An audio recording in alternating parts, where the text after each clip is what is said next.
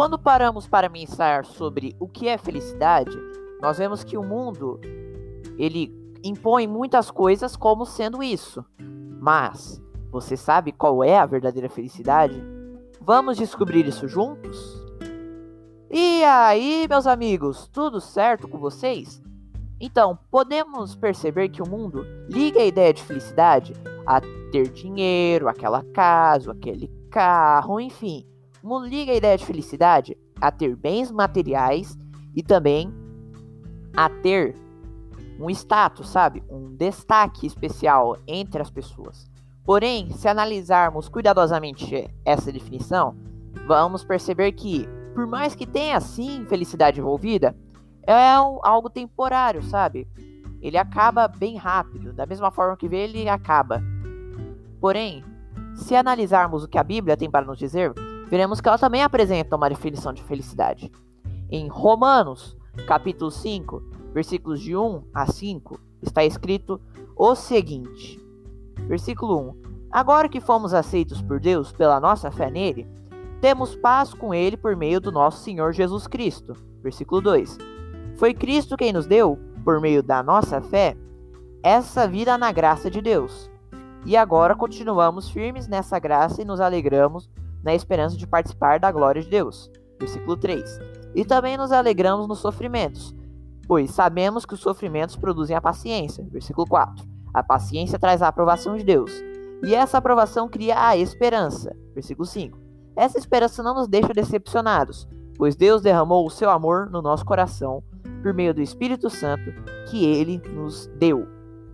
Ou seja, aqui podemos perceber que a nossa alegria, ou seja, a alegria verdadeira, ela está ligada à ideia de termos esperança na glória de Deus, ou seja, termos esperança de que Deus nunca vai falhar e que algum dia ele retornará para nos salvar. Amém.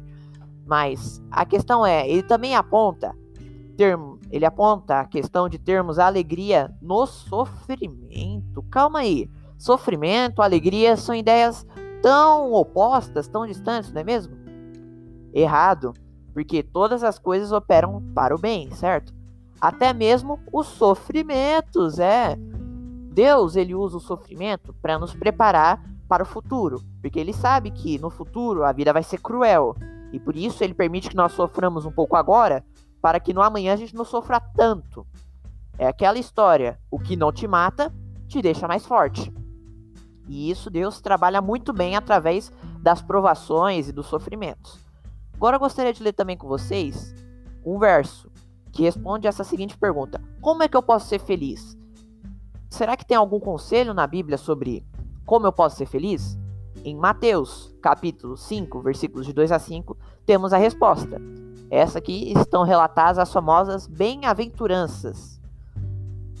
Muito bem, vamos começar. Versículo 2. E ele começou a ensiná-los a verdadeira felicidade. Jesus, Jesus disse, versículo 3: Felizes as pessoas que sabem que são espiritualmente pobres, pois o reino do céu é delas. Versículo 4. Felizes as pessoas que choram, pois Deus as consolará. Versículo 5. Felizes as pessoas humildes, pois receberão o que Deus tem prometido. Versículo 6. Felizes as pessoas que têm fome e sede de fazer a vontade de Deus, pois ele as deixará completamente satisfeitas. Versículo 7. Felizes as pessoas que têm misericórdia dos outros, pois Deus terá misericórdia delas. Versículo 8. Felizes as pessoas que têm o um coração puro, pois elas verão a Deus. Versículo 9. Felizes as pessoas que trabalham pela paz, pois Deus as tratará como seus filhos. Versículo 10. Felizes as pessoas que sofrem perseguições por fazerem a vontade de Deus, pois o reino do céu é delas. Versículo 11. Felizes são vocês quando os insultam, perseguem e dizem todo tipo de calúnia contra vocês por serem meus seguidores. Versículo 12. Fiquem alegres e felizes, pois uma grande recompensa está guardada no céu para vocês. Porque foi assim mesmo que perseguiram os profetas que viveram antes de vocês. Ou seja, aqui Jesus nos apresenta uma maneira muito eficiente de sermos felizes. Ou seja, se buscarmos sempre sermos, reconhecer que Deus é maior que todos nós, não somos nada.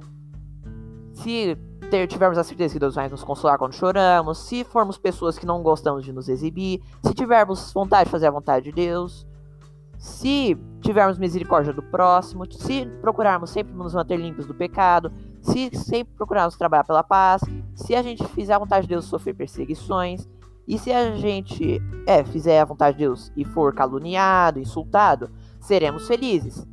Porque Jesus nos prometeu isso. Se buscarmos sempre seguir esse manual, eu tenho certeza que seremos bem mais felizes. Agora, a Bíblia também nos apresenta mais alguns conselhos sobre a felicidade. Dentre eles, gostaria de ler aqui o livro, esse conselho que está no livro de Salmos, capítulo 32. Gostaria de ler com vocês. Versículo 1: Feliz aquele cujas maldades Deus perdoa e cujos pecados ele apaga. Versículo 2: Feliz aquele que o Senhor Deus não acusa de fazer coisas más e que não age com falsidade. Versículo 3: Enquanto não confessei o meu pecado, eu me cansava chorando o dia inteiro. Versículo 4: De dia e de noite, tu me castigaste, ó Deus, e as minhas forças se acabaram, como o sereno que seca no calor do verão. Versículo 5: Então eu te confessei o meu pecado, e não escondi a minha maldade. Resolvi confessar tudo a ti, e tu perdoaste todos os meus pecados. Versículo 6: Por isso, nos momentos de angústia, todos que são fiéis a ti devem orar. Assim, quando as grandes ondas de sofrimento vierem, não serão atingidos. Versículo 7. Tu és o meu esconderijo, e tu me, livra, tu me livras das afli da aflição. Eu canto bem alto a tua salvação, pois me tens protegido. Versículo 8. O Senhor Deus me diz: Eu lhe ensinarei o caminho por onde você deve ir. Eu vou guiá-lo e orientá-lo. Versículo 9. Não seja uma pessoa sem juízo, como cavalo ou a mula, precisam ser guiados com cabresto e rédeas para que obedeçam. Versículo 10. Os maus sofrem muito, mas os que confiam em Deus, o Senhor, são protegidos pelo seu amor. Versículo 11. Todos vocês que são corretos, alegrem-se e fiquem contentes por causa daquilo que o Senhor tem feito. Cantem de alegria todos vocês que são obedientes a Ele. Amém. Então aqui podemos notar que a felicidade ela está também em pedirmos perdão a Deus pelos nossos pecados. Porque sempre que a gente pede perdão, são todos, acho que todo mundo já deve ter reparado, quando a gente pede perdão a Deus pelos nossos pecados, vem sempre um alívio no nosso coração, né? E esse é um bom sinal de que Deus nos perdoa, mas devemos ficar atentos quanto a isso.